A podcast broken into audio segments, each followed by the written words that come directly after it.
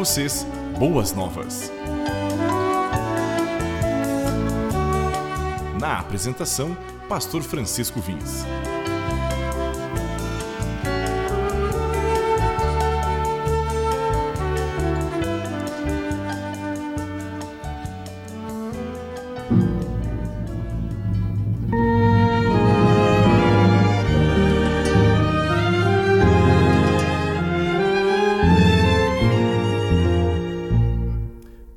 Conforme a tua infinita graça. Ó oh, Pai, perdoa a minha transgressão. Faz-me sentir mais uma vez a graça e dá-me tua paz ao coração. Mas uma vez eu sinto meu pecado, que é contra ti, ó Pai, ó Pai de amor. Minha alma pede tua alegria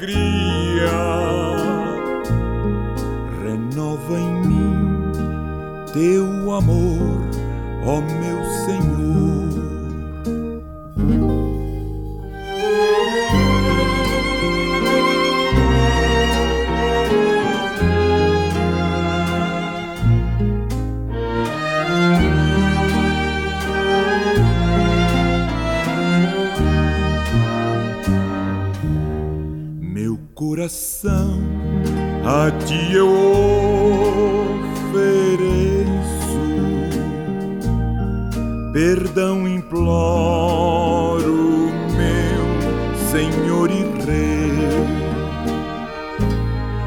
conforme a tua infinita graça, misericórdia sim alcançarei. Mas uma vez eu meu pecado, que é contra ti, Ó Pai de amor. Minha alma pede tua alegria, renova em mim teu amor, ó meu Senhor.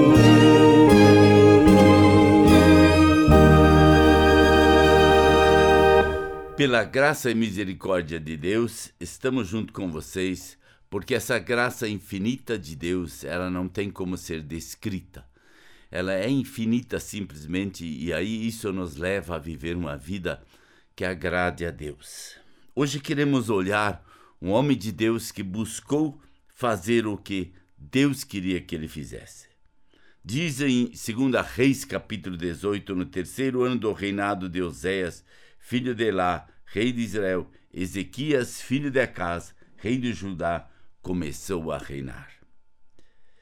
Ezequias passa a ser rei naquele país de Judá. Existia o reino do norte, existia o reino do sul. O reino do norte era, era é, comandado pelo, pelo Elá e eu, agora Ezequias era rei aqui de Judá. Ele tinha 25 anos de idade quando começou a reinar e reinou 29 anos em Jerusalém. O nome de sua mãe era Abadia, Abia, filha de Zacarias. Ele fez o que o Senhor aprova, tal como tinha feito Davi, seu predecessor. Ele apegou-se de todo o coração a Deus.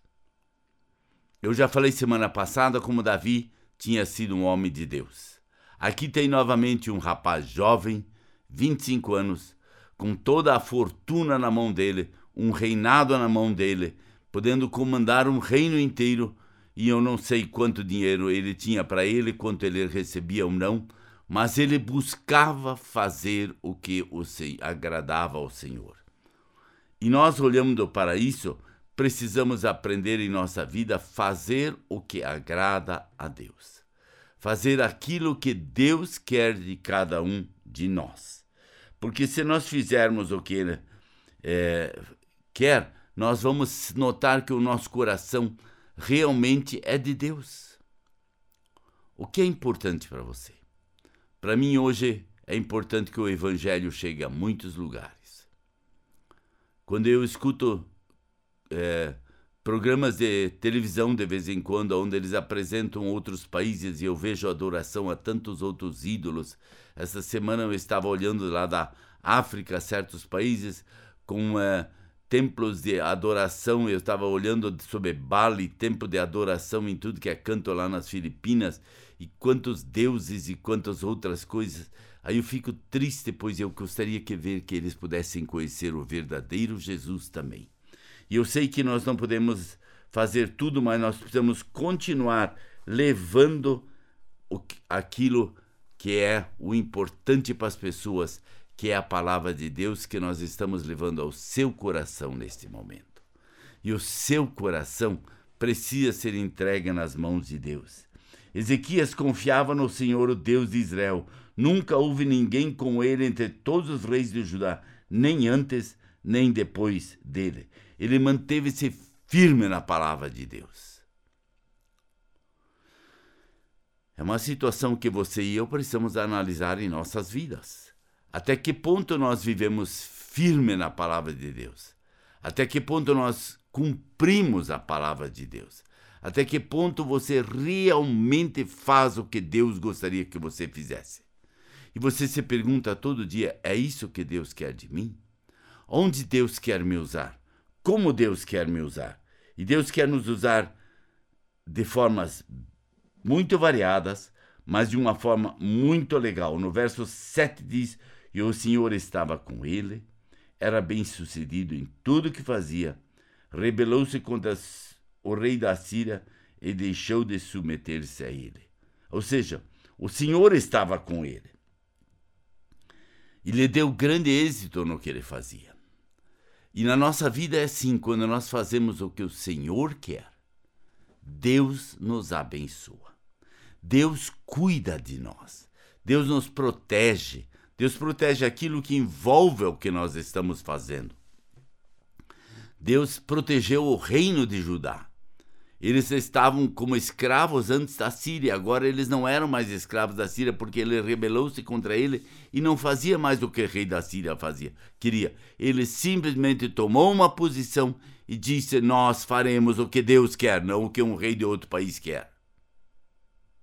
Porque o rei de outro país queria que eles também adorassem os deuses dele. E ele diz: Não, isso não vai acontecer. E o que Ezequias fez? Fez o que agradou a Deus. Nós já lemos isso lá atrás.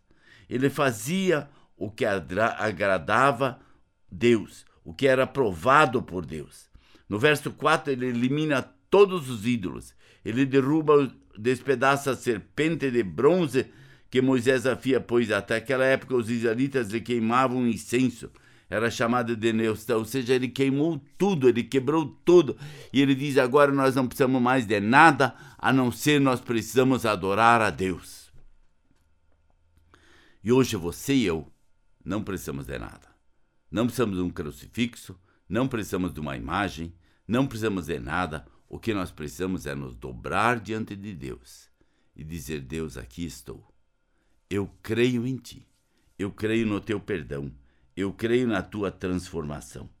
Foi mais piedoso que todos seus antecessores. Quantos outros reis tinha tido em Judá antes dele? E ele foi mais piedoso porque ele buscava, buscava e buscava. E você e eu precisamos aprender isso em nossa vida.